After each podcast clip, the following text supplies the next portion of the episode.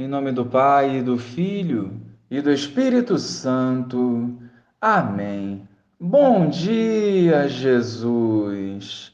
Ajudai-nos a compreender e a viver a tua santa vontade. Desperta-nos para a vida, santifica-nos e nos conduz ao céu. Amém. Naquele tempo, Jesus disse aos discípulos: Se alguém quer me seguir, renuncie a si mesmo Tome a sua cruz e me siga. Pois quem quiser salvar a sua vida vai perdê-la, e quem perder a sua vida por causa de mim vai encontrá-la. De fato, de que adianta o homem ganhar o mundo inteiro, mas perder a sua vida? Que poderá alguém dar em troca da sua vida? Porque o filho do homem virá na glória do seu Pai com os seus anjos, e então retribuirá a cada um de acordo com a sua conduta. Em verdade vos digo: alguns daqueles que estão aqui não morrerão antes de verem o Filho do Homem vindo com o seu reino.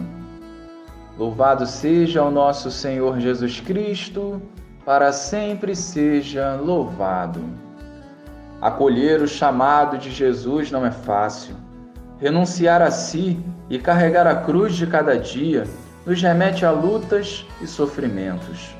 Num primeiro momento, isso pode nos causar um espanto, porém precisamos recordar que o reino de Deus é para os violentos.